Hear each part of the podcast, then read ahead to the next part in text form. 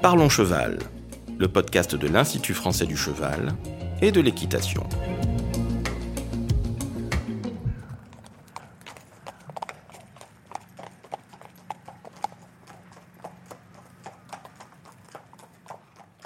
Bonjour, je suis Laurent Vigneault de l'Institut français du cheval et de l'équitation. Aujourd'hui, je reçois deux personnes. Honorine Tellier, qui est donc euh, en charge de la médiathèque à Saumur, IFCE, et de la valorisation du patrimoine. Également Olivier Pulse, écuyer du cadre noir et formateur à l'IFCE. Alors aujourd'hui, on vous parle de l'histoire de l'équitation en France. C'est un vaste sujet qu'on va aborder d'abord par une chronologie autour de cette histoire en essayant de définir les grandes périodes qui ont marqué cette évolution. Alors Honorine, euh, on commence par une période, on monte un peu à, la chevalerie, hein, il nous faut bien un point de départ, et donc une première période qui va de l'équitation de la chevalerie à l'équitation de cour. Effectivement, alors du coup, euh, l'époque de la chevalerie, donc c'est donc le Moyen Âge, ça recouvre quand même beaucoup de siècles, donc ce que je veux dire, c'est vraiment très schématisé. Euh, à l'époque, on a vraiment différents types de chevaux selon les usages. On a le roncin qui est un cheval de peu de qualité, pas très beau, un peu petit, mais qui est très robuste et qui va servir pour tout ce qui est les déplacements. On a le destrier qui est pour la guerre et les tournois, le palefroid qui est le beau cheval de parade. Et on va aussi avoir euh, des acnés qui sont des chevaux pour les femmes. Euh, ce type de chevaux, finalement, il va assez peu euh, évoluer, on va dire, jusqu'au 16e. Euh, on va un peu rester sur les mêmes types. On va, par exemple, garder tout ce qui est le palefroid, donc ça va être les genêts d'Espagne, etc. Les beaux chevaux, ils vont toujours servir un peu pour une équitation de manège et donc de parade. Et on va garder un peu aussi les roncins qui sont un peu donc les bidets de campagne qu'on va garder pour tout ce qui est les travaux utilitaires de bas, de selle, etc. Alors dans cette équitation de la chevalerie, euh, qui est essentiellement une équitation euh, dédiée à la guerre, on a des chevaux qui sont d'un type assez lourd. Oui, euh, du coup les destriers étaient quand même assez étoffés pour supporter tout ce qui était le poids de l'armure, de l'équipement et, et du cavalier. Du coup, donc on était un peu sur un modèle de cavalerie lourde en Occident. Donc la méthode un peu d'attaque clé, c'était la charge au galop pour briser les lignes ennemies.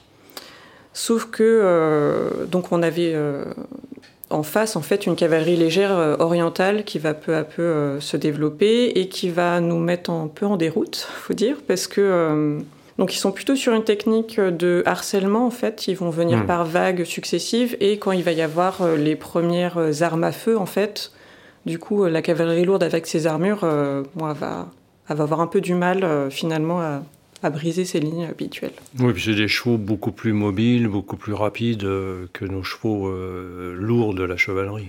Oui, effectivement, c'était plutôt des chevaux euh, de petite taille, rapides, et vu que les cavaliers étaient avec un équipement très léger, en fait, ils n'avaient pas besoin de chevaux très étoffés, etc. Et donc ça, finalement, ça va de pair aussi avec une position un peu équestre, puisque autant la cavalerie lourde, ils sont dans des selles à piquer, euh, bien calés au fond de leur selle, avec des étriers un peu longs, euh, la lance. Alors qu'en face, euh, cavalerie légère, ils sont sur des étriers plus courts. et en fait, ça va un peu découler. au 16e, par exemple, on a un peu deux types de montes qui vont coexister. On a la monte à la rineta, donc avec des étriers courts et la monte à la brida, donc avec des étriers longs. En dehors de ces combats, euh, dans cette chevalerie, on s'entraîne au travers des tournois et des joutes? Oui, il y avait effectivement les donc, tournois et joutes qu'on connaît bien maintenant, avec, euh, qui ont été très popularisés euh, par le biais des créations des films, etc. Et donc ces tournois et ces joutes, donc elles ont une préparation à la guerre, mais c'est aussi du divertissement.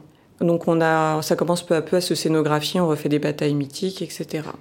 Le gros problème qui s'est posé, c'est qu'on a eu euh, des décès de personnes royales importantes et qu'on s'est dit que du coup, il va falloir euh, faire évoluer un peu le, divertissement. Et donc du coup, on va se tourner vers quelque chose de plus esthétique. Euh, qui va aboutir à des jeux équestres, des courses de bagues, de tête. Donc on retrouve un peu la pratique de la lance, faut montrer son habileté, son, voilà, son entrain, sa maîtrise du cheval, de soi-même, etc. Et donc, on va avoir euh, aussi une époque de carrousel, de quadrille euh, très scénographiée. Là, on arrive au XVIe siècle. Qu'est-ce qu'on constate comme évolution? Et eh ben, en fait, au XVIe siècle, on va avoir, alors le, surtout en Italie, à Naples, Il y a équestre qui va commencer à se théoriser. On va avoir une pratique de manège, donc une équitation de cours académique, qui va se structurer. Donc on a des grands maîtres tels que Pignatelli, Fiacci, Grisone, qui vont commencer à écrire les premiers traités équestres.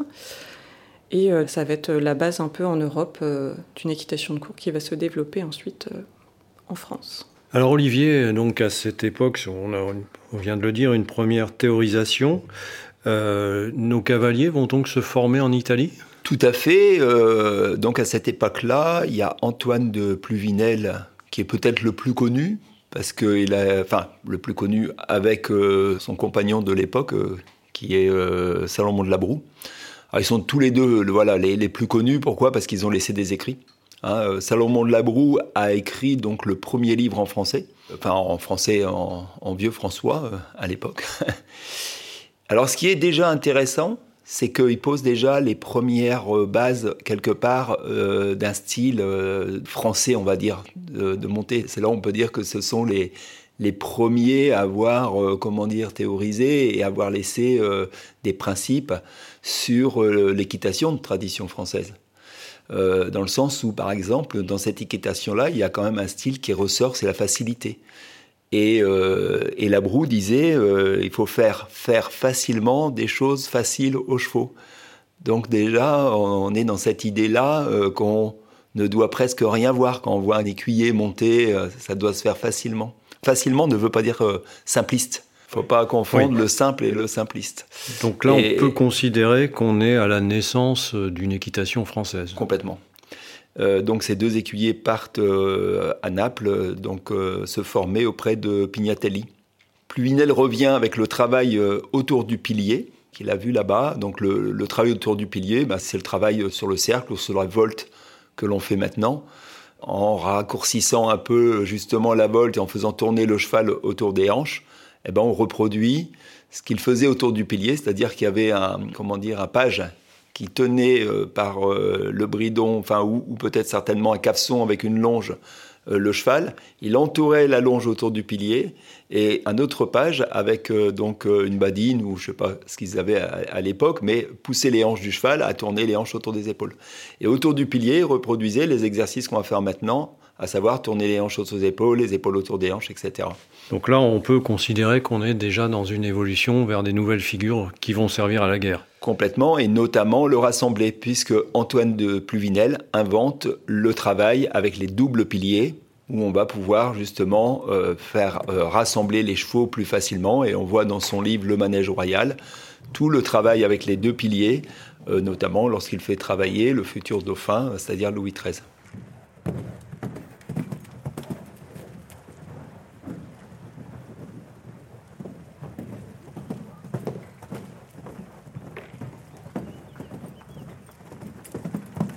Alors, on est déjà là euh, pratiquement au XVIIe siècle. Honorine, c'est la deuxième grande période euh, qui va aller jusqu'à la première moitié du XVIIIe qu'on peut appeler une équitation de cours. Alors du coup, c'est l'équitation de cours en France cette fois-ci. Maintenant, euh, toute la cour européenne vient se former en France, alors qu'avant, elle allait en Italie.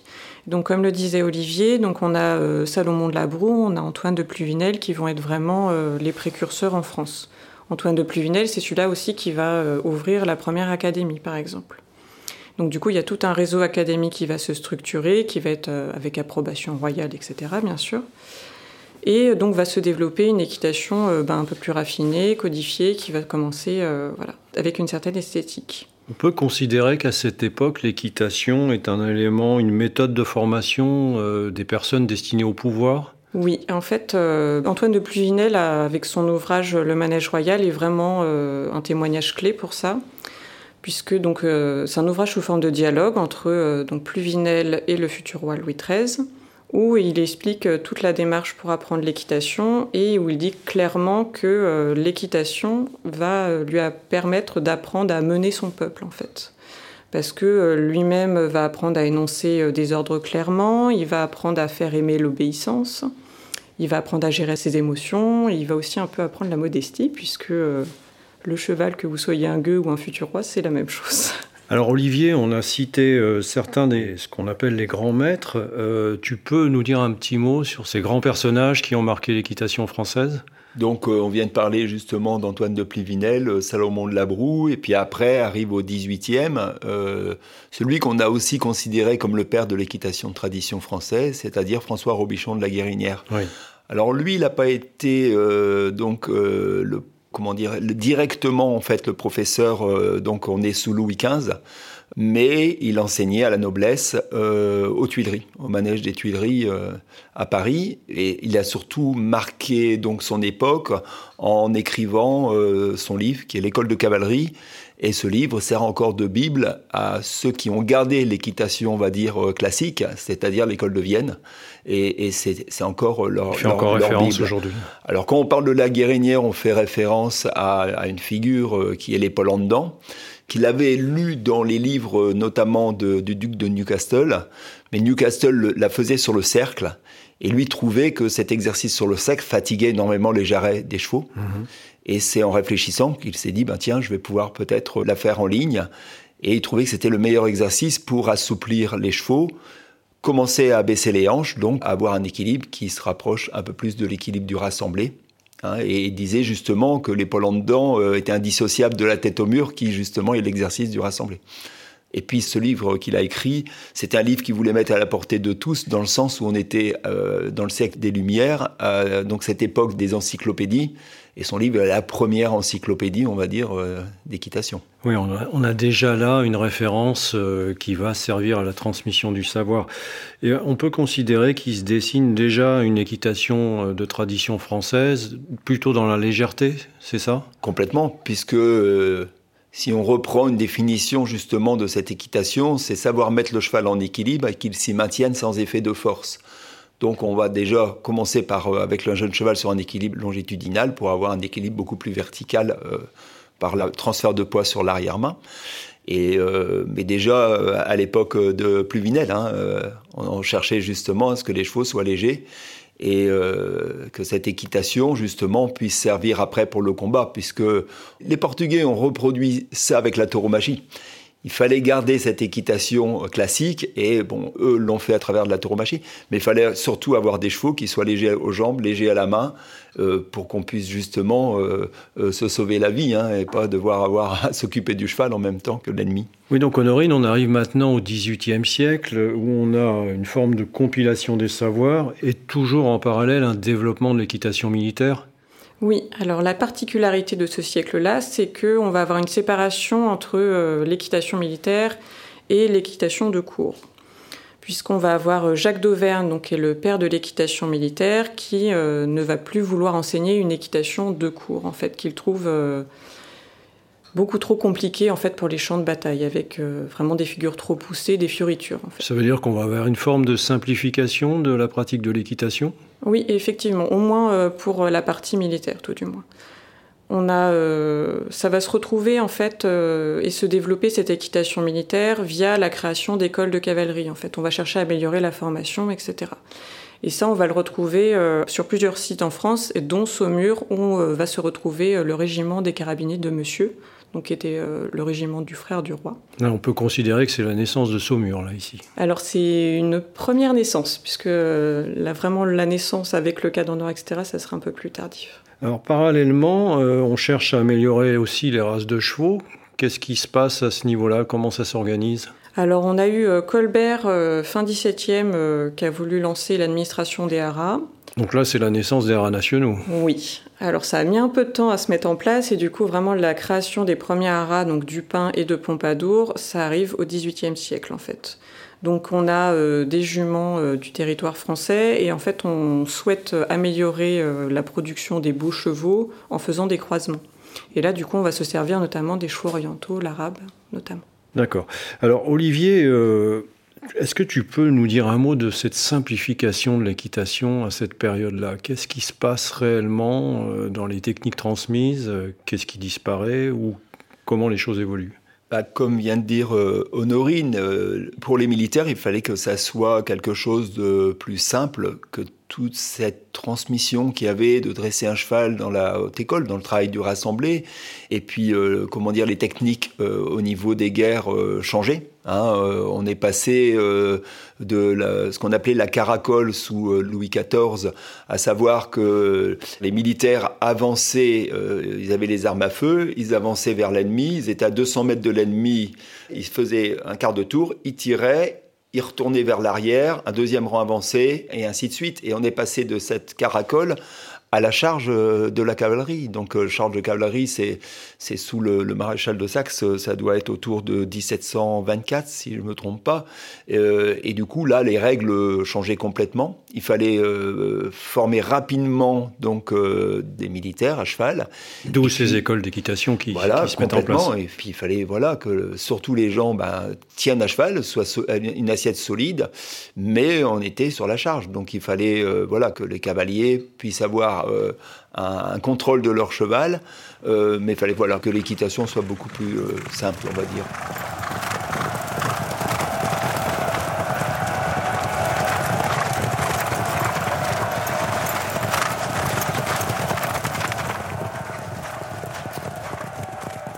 Donc on arrive maintenant, Honorine, au 19e siècle. On a, en parallèle de cette équitation militaire jusque-là dominante, un développement de l'équitation civile alors en fait, on va avoir un très fort développement effectivement des manèges civils et euh, aussi les cirques qui vont devenir vraiment des grands lieux, des hauts lieux de l'art équestre et qui vont aussi servir de lieux de formation. On a eu euh, des écuyers très réputés, dont François Baucher, il y a eu la famille de Pellier, les Franconi, etc.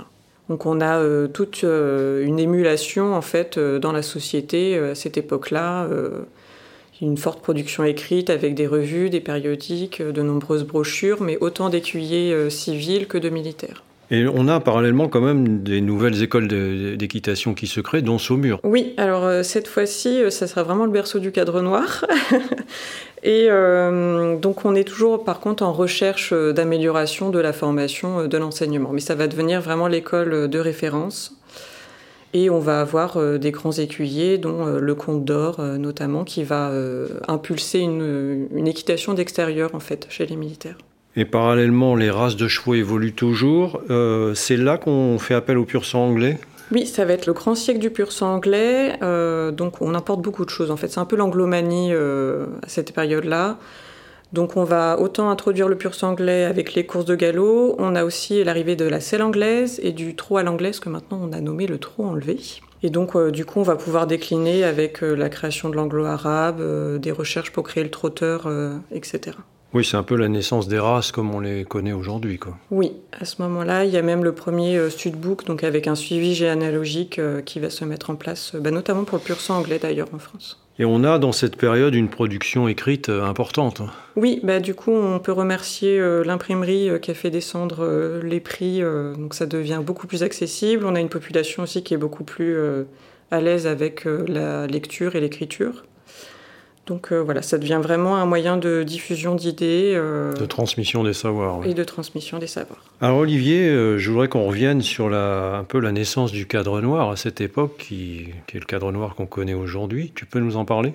Oui, alors comme on disait tout à l'heure, il y a eu une première école du coup à Saumur, mais il faut voir que cette école en fait est partie de l'école de Versailles. Euh, l'école d'instruction des troupes à cheval. Euh, donc on est vers la fin de Versailles. Euh, et cette école a été transférée à Saint-Germain-en-Laye.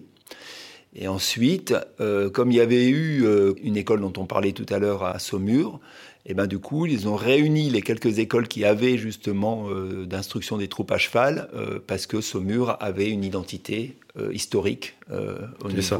Donc on concentre les compétences à Saumur. Voilà. Donc on récupère des anciens écuyers de cette école de Versailles à Saumur, et notamment Cordier, qui a été le premier écuyer en chef. D'accord. À l'époque, ils n'ont pas eu une bonne idée. C'est qu'ils en ont mis deux euh, de dirigeants. Euh, il y avait euh, François Ducrot de Chabannes, qui était donc un élève de Jacques d'Auvergne, qui était pour une équitation militaire, Mhm. et Cordier, lui, qui était l'héritier un peu de cette équitation de cour de Versailles.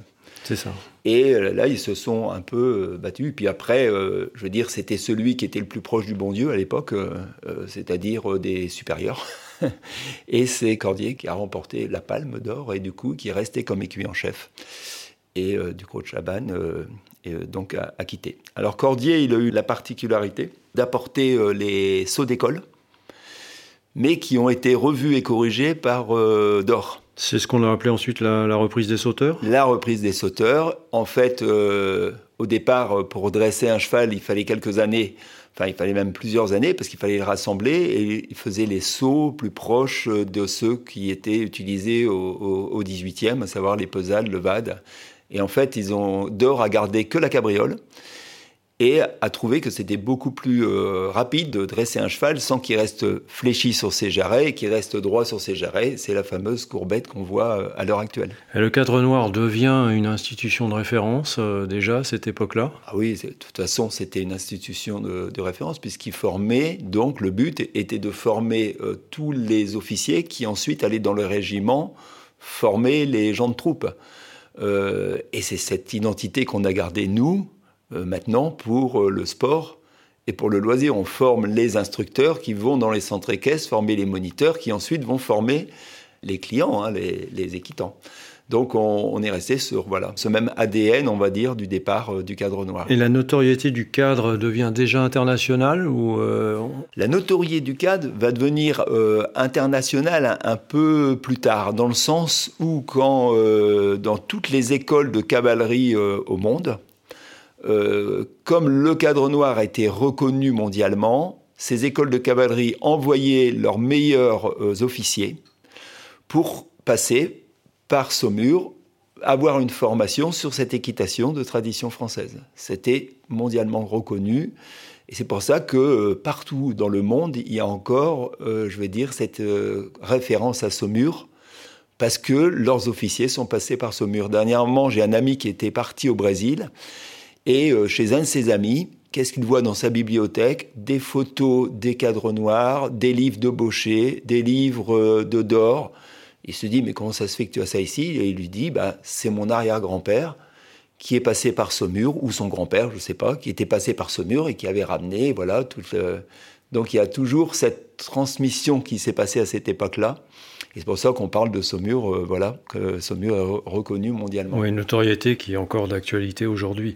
Alors Honorine, on arrive maintenant euh, au XXe siècle et on a euh, finalement cette évolution qu'on connaît depuis le début, c'est la disparition progressive d'une équitation de, de guerre euh, au profit euh, bah, d'une équitation civile, mais qui devient maintenant euh, le sport. Et ben, au XXe siècle, oui, avec les deux guerres mondiales, euh, le cheval de guerre il va disparaître progressivement face aux blindés. Et euh, alors ça bascule pas tout de suite dans le monde civil, puisque vraiment la naissance du sport équestre, c'est vraiment chez les militaires au début. Donc on a, euh, dès 1902, on a le premier championnat du cheval d'armes, qui est en fait la première version de notre concours complet d'équitation actuel. On va aussi avoir euh, le premier raid militaire en 1903, qui en fait c'est l'endurance. Et, c'est pareil, après il y a les Jeux Olympiques, donc on a une, quelques épreuves équestres dès 1900 à Paris, mais ça va vraiment devenir officiel euh, en 1912 À Stockholm. à Stockholm. Et du coup, en fait, majoritairement, les cavaliers présents sont des militaires et il y a quelques gentlemen riders. Et on n'a pas toutes les disciplines encore. Alors dès 1912, euh, si plus ou moins en fait, mais euh, il y a, ça va un peu se modifier, mais les grandes lignes sont présentes déjà. On a parallèlement la création de la FEI. Effectivement, euh, donc à l'entre-deux-guerres, dans les années 1920, donc on a la Fédération équestre internationale qui est créée et euh, va découler bien sûr euh, la Fédération française, qui est à l'époque la Fédération française des sports équestres. Et on a aussi euh, tout ce qui est les sociétés hippiques françaises qui vont se constituer, euh, donc pour euh, du coup en appui à l'organisation de compétitions, etc. Et plutôt pour la formation des jeunes chevaux. Également, oui. Euh, le, le cheval devient donc beaucoup plus polyvalent. On a déjà l'ébauche de la racelle français Alors ça va débuter avec euh, le décroisement de demi-sang, on appelait ça en fait. On, bah, toujours le même principe, on avait des juments euh, du territoire français qu'on croisait avec des selles étrangers.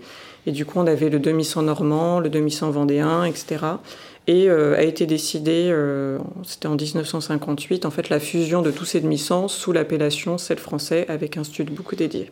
Alors Olivier, euh, moi il y a une question que je me pose par rapport à tout ça.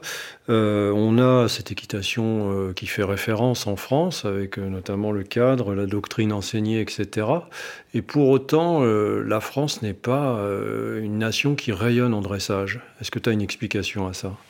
Ben, L'explication, c'est surtout que euh, cette discipline, on va dire, de dressage, effectivement, de par euh, les premières compétitions, était euh, surtout organisée et les concurrents étaient des militaires. Et là, à cette époque-là, le cadre noir tirait son épingle du jeu parce qu'on a eu euh, donc le colonel Le Sage qui a été champion olympique aux Jeux olympiques de Los Angeles. Euh, à cette époque-là, on avait euh, vraiment des cavaliers qui voilà sortaient leur épingle du jeu avec cette équitation, on va dire, de légèreté. Mais il y a une nation qui a pris la main sur les autres en dressage, c'est l'Allemagne. Mmh. Et donc, euh, après la guerre, euh, donc la Deuxième Guerre mondiale, ils ont commencé, eux, à regarder un peu sur, euh, comment dire, l'élevage du cheval de sport et notamment du cheval de dressage. Et ils l'ont fait évoluer. Euh, ça rentrait quelque part euh, dans euh, un style, hein, le, dressage hein, chez eux, dans le sens où. oui, on a une équitation très différente de l'équitation française. Complètement, parce que eux, ils étaient sur la rigueur, sur la précision, etc. Et puis voilà, le dressage intéressait énormément de monde en Allemagne par rapport à, la France. C'était une culture, on va dire, voilà, de, une tradition, une culture. Et du coup, bah, il y a eu un marché énorme. Donc, ils ont produit énormément de chevaux. Et puis, quelque part, bah, c'est eux qui ont mis un peu, on va dire, leur, euh, la politique du dressage, euh, quelque part, euh, mondialement, quoi, dans le sens où ils avaient les chevaux, ils avaient les entraîneurs, euh, ils ont créé les compétitions euh, vraiment euh, internationales, etc. On peut dire qu'ils ont fait évoluer les règlements aussi, non? Ils ont fait peut-être évoluer le règlement, ça je ne le connais pas trop, mais par contre, voilà, ils ont, ils ont donné une impulsion à, cette discipline, et puis des règles un peu, tout le monde a suivi un peu ces règles-là ou au moins ces méthodes de dressage. Donc ça, voilà. Nous, on était beaucoup plus orientés vers le complet et vers le CSO. Oui, toujours encore aujourd'hui. Et encore aujourd'hui, voilà. C'est pour ça que on a moins de cavaliers intéressés par cette discipline et du coup moins de résultats aussi. Donc euh, oui, Olivier, tu nous parles du CSO, le concours de saut d'obstacles. Donc là, on a, on a une évolution majeure dans la technique aussi à cette époque-là. Alors complètement, au début du siècle, euh, en fait c'est un Italien qui s'appelait euh, Federico Caprilli qui a quelque part trouvé qu'en se penchant en avant, euh, bah, on facilitait un peu la chose pour le cheval. Il faut savoir qu'à cette époque-là, on, on avait une tradition où on accompagnait le cheval en se penchant en arrière. Euh, c'était le mouvement du bassin qui accompagnait le saut et les épaules repartaient en arrière.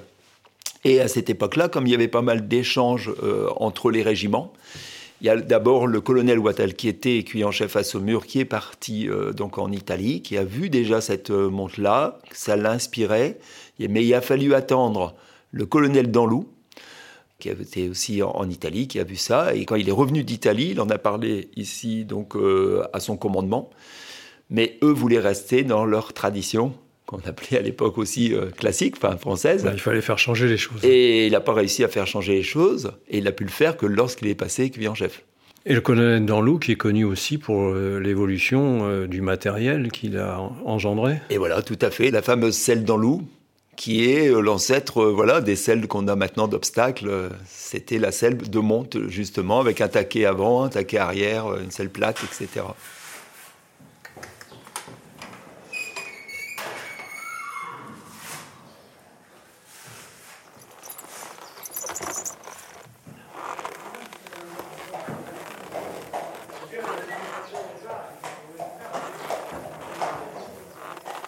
Alors, on arrive euh, petit à petit à une forme de démocratisation de l'équitation. On est maintenant dans les années 60-70, euh, Honorine, et on peut parler du développement du loisir? C'est en fait surtout une démocratisation d'une équitation de loisir, en fait. On va avoir un accompagnement en fait institutionnel avec notamment les haras nationaux qui vont euh, donc ponctionner le PMU au niveau financier pour pouvoir soutenir à la fois financièrement et matériellement les centres équestres. Donc avec ce développement des centres équestres, il a bien sûr fallu euh, avoir bon nombre d'enseignants. Et du coup, ces enseignants-là, pour les former, et bah, du coup, on a créé l'École nationale d'équitation. Toujours ici à Saumur. Toujours ici à Saumur, puisque du coup, c'est le cadre noir qui a quitté le ministère des Armées pour euh, venir euh, sous tutelle, donc ministère Jeunesse et Sport, au sein de cette École nationale d'équitation, pour former les enseignants d'équitation civile. Et parallèlement, on a aussi une, quelque chose de tout à fait notable, c'est qu'il y a un rajeunissement, une féminisation de l'équitation. Oui, les cavaliers du coup sont beaucoup plus jeunes euh, qu'avant et euh, on a bien plus de femmes, parce qu'avant c'est vrai qu'il y avait surtout des hommes qui montaient à cheval. Et euh, c'est surtout le rajeunissement de cette population qui va entraîner en fait des recherches de pédagogie nouvelle en fait, puisque bah, fatalement on ne va pas enseigner de la même manière un adulte et un enfant, et donc on va développer de nouvelles techniques. Donc ça va être les nouveaux diplômes des galops par exemple. On va aussi avoir euh, le développement de nouvelles disciplines avec euh, du pony games, euh, du horseball. On a le tourisme équestre aussi qui va fortement se développer. Alors cette féminisation, elle est naissante à cette époque-là, et on verra qu'elle progresse énormément par la suite. On fera, ça fera d'ailleurs l'objet d'un podcast futur sur ce sujet. elle est devenue ensuite très importante. Bah, majoritairement, actuellement, ce sont des femmes qui montent à cheval. Alors après, en haut niveau, euh, c'est un peu l'inverse. Mais ça, tu l'aborderas, je pense, euh, au cours du prochain podcast. Oui, c'est en train d'évoluer. Euh, on a aussi l'arrivée de races de chevaux étrangères. Oui, pour du coup, les enfants, il nous faut des poneys. Donc du coup, on va en importer. Il y a le Haflinger, le Fjord, le Shetland, etc., Connemara qui vont arriver en France. On a aussi un certain goût pour l'exotisme avec les chevaux américains, tout ce qui est Appaloosa, Horse, etc les ibériques, euh, les frisons. Et on a bien sûr les chevaux de sport, du coup, aussi, qui vont euh, arriver. Alors, on arrive petit à petit, euh, pratiquement à l'époque actuelle. Il y a quand même une évolution très récente qui est tout à fait notable. c'est le focus, la prise en compte du bien-être du cheval et du cavalier. Ça, c'est vraiment un tournant dans l'équitation française? Alors, c'est un tournant sociétal, peut-être, qui, du coup, impacte l'équitation? Euh, c'est vrai qu'au niveau du cavalier, maintenant, on est beaucoup plus attentif à une préparation physique, une préparation mentale, à sa sécurité. On a eu un développement des équipements de protection, notamment. Et côté cheval, euh, bah, on a eu pas mal d'études sur le comportement, du coup, euh, avec donc la science, l'éthologie, etc., qui a été diffusée aussi au grand public des équitants. Euh, après, on a eu euh, tout un développement sur le harnachement, le matériel. Il y a eu le saddle fitting, le beat fitting, donc tout ce qui est l'adaptation vraiment du matériel au cheval pour qu'il puisse performer dans les meilleures conditions. Alors Olivier, euh, c'est un domaine que tu connais très bien, euh, la prise en compte du bien-être des chevaux. Euh, j'aimerais que tu t'exprimes un peu sur ce sujet, sur cette évolution récente. Effectivement, on regarde en fait ben, sur tous les plans, parce que si on veut obtenir du cheval le meilleur de ce qu'il peut nous donner, c'est pas simplement au niveau de l'équitation, hein, du travail monté. On va essayer de regarder un peu son environnement. Et c'est vrai qu'apparaît maintenant euh, ce qu'on appelle euh, les paddock paradise, les écuries actives, où le cheval va être remis dans son contexte original. Dans pour son hébergement. Voilà, pour son hébergement. Mais ça va être euh, en fait que le cheval soit, pour obtenir le meilleur de lui, ben, il faut qu'il soit bien dans sa tête et bien dans son corps. Alors bien dans sa tête, ça veut dire, euh, est-ce que maintenant, si on le laisse 23 heures dans un box, euh, est-ce qu'à la fin, euh, on correspond à, ce que là, on va pouvoir tirer le maximum du cheval Alors c'est là où on réfléchit, et c'est là où on voit vraiment un virage ces derniers temps hein, sur l'apparition de ces équipements, on va dire. Alors ça concerne aussi son alimentation. On regarde aussi maintenant d'un œil voilà des différents de savoir que le cheval c'est un herbivore, que à la limite son aliment de base c'est le foin ou hmm. l'herbe. Mais euh, on commence à regarder, voilà, de un peu plus près, de savoir euh, qu'il va falloir euh, bah, peut-être lui donner du foin à volonté et que l'aliment, bah, en fait, c'est un complément. Hein, ça il devient Il y a des changements de méthode aussi dans l'équitation qui prennent en compte ce bien-être? Tout à fait. C'est-à-dire qu'on va maintenant regarder. Il y a une évolution dans l'équitation de toute façon, et on voit que dans cette évolution, et notamment dans le travail du cheval et en dressage, on allait de plus en plus vers euh, la soumission du cheval. Hmm. Et euh, ben, ça colle plus euh, du tout avec le bien-être du cheval. Non, hein. on a assisté à des abus à ce niveau-là. Complètement, il y a eu des abus et je pense que c'est par perte de connaissance en fait, euh, des savoir-faire. Et à ce moment-là, ben, on va au plus direct, c'est-à-dire euh, on va utiliser des moyens pour que le cheval... Euh, alors c'est vrai que dans notre jargon équestre, on a un vocabulaire qui va pas non plus, je vais dire, faciliter les choses, parce que quand vous entendez les mots encore actuels de soumission, qui est marqué sur les protocoles euh, de dressage. Hein. Mm. Il y a une note sur la soumission. Mais la soumission, ça veut dire simplement acceptation des aides du cavalier. Oui. Mais si on le voit d'un autre côté, ça peut être, euh, on va mettre de la contrainte pour euh, que le cheval cède. Oui, absolument. Hein, et on a encore le mot céder. Donc forcément, pour que le cheval cède, il faut mettre une contrainte. Et derrière ça, il y a aussi la problématique de la compréhension de ce qu'on demande au cheval et de la façon dont on le demande. Tout à fait. Donc si on regarde l'évolution à travers euh, le temps, on peut voir que dans les méthodes de travail, on a justement euh, inventé des exercices pour que les chevaux se construisent musculairement et qu'on ait de moins en moins, je veux dire, recours à euh, du matériel ou des moyens où on va justement lutter contre lui pour le faire céder à tout prix. Et là, je vois qu'il y a des cavaliers qui vont vraiment dans ce sens-là, hein, au niveau international. Alors moi, je ne sors pas en, compétition euh, de dressage, mais je suis un peu l'évolution. Et je vois par exemple un cavalier anglais comme Carl Lester a pris le meilleur de l'équitation euh, française avec le meilleur de l'équitation allemande, c'est-à-dire la rigueur dans le travail mais en allant chercher la légèreté dans euh, sa gymnastique avec les chevaux. Est-ce qu'on peut considérer qu'avec cette évolution, justement, la légèreté redevient un élément dominant? Ah, moi j'en suis euh, certain. Parce que les chevaux seront jamais aussi heureux et donneront le meilleur d'eux-mêmes que lorsqu'on aura réussi à les mettre en équilibre et qu'ils puissent, euh, comment dire, évoluer sans le recours sans cesse des aides. Hein, parce que euh, le recours sans cesse des aides, les aides deviennent des gènes pour lui en fait.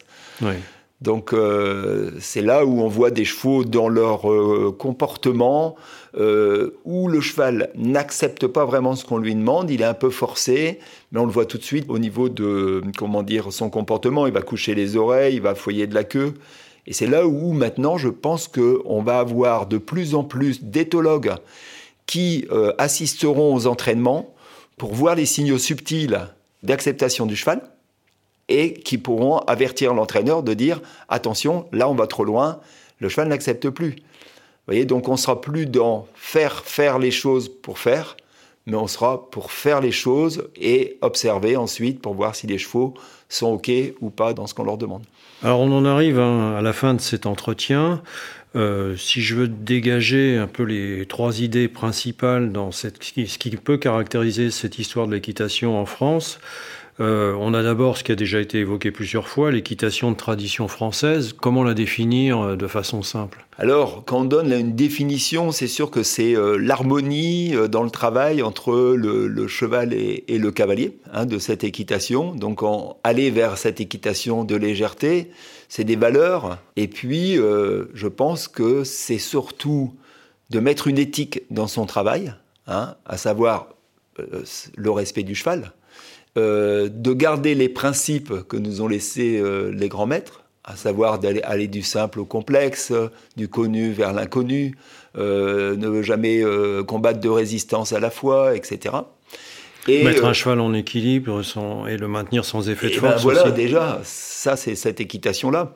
Le, la doctrine euh, avait été, alors la doctrine, si on prend que la doctrine, c'est l'ensemble des principes, avait été écrit par le général Lott, qui a été écuyer en chef de coup euh, à Saumur. Ça a été l'élève de deux écuyers dont on n'a pas parlé, c'est le comte d'Or qui lui avait inventé le point d'appui euh, fixe sur la main. Donc à la limite, c'était euh, le, précurseur d'une équitation sportive. Et euh, François Baucher, qui a longtemps, Honorine en a parlé tout à l'heure, était longtemps écuyer de, cirque, qui lui était peut-être l'inventeur du travail à pied et des flexions d'encolure pour contrecarrer en fait les résistances que pouvaient apporter les chevaux qui arrivaient, c'est-à-dire les pur qui eux se défendaient en se raidissant. Donc euh, il s'est dit en mettant des flexions d'encolure, je vais euh, de pouvoir euh, comment dire diminuer les, résistances. Et le général Lott était donc l'élève de ces deux grands écuyers. Et lui, en fait, il avait deux principes. Le premier, c'était d'amener le cheval à ce qu'il soit calme. Derrière le mot calme, on pouvait penser au mot justement acceptation, cadence, etc. Euh, qui soit euh, dans l'impulsion, donc on dit en avant, calme et droit. Donc calme, en avant l'impulsion et droit, bah, c'est le cavalier qui va le redresser parce que le cheval n'est pas droit naturellement. Alors donc on a, oui, en avant, calme et droit, c'est vraiment la, doctrine euh, de l'équitation française qui est transmise encore aujourd'hui. Euh, on a ces grands maîtres donc qui ont théorisé euh, l'équitation française et qui ont transmis. Ça aussi, c'est une particularité euh, qu'on peut retenir de cette histoire de l'équitation française. Cette éthique, cette théorie, ces principes qui sont transmis grâce aux grands maîtres. Tout à fait. Donc on parlait justement d'avoir une éthique, les principes qu'ont laissés les grands maîtres et ensuite les procédés. Euh, forcément qui sont en accord avec euh, les principes et, l'éthique. Il y a une période dans l'histoire où on avait un peu perdu euh, cette éthique et ces principes, c'était vers la fin du 19e. Et il y a un ancien écuyer en chef, du coup, qui a été écuyer en chef en 1909, qui s'appelait le colonel Black Beller.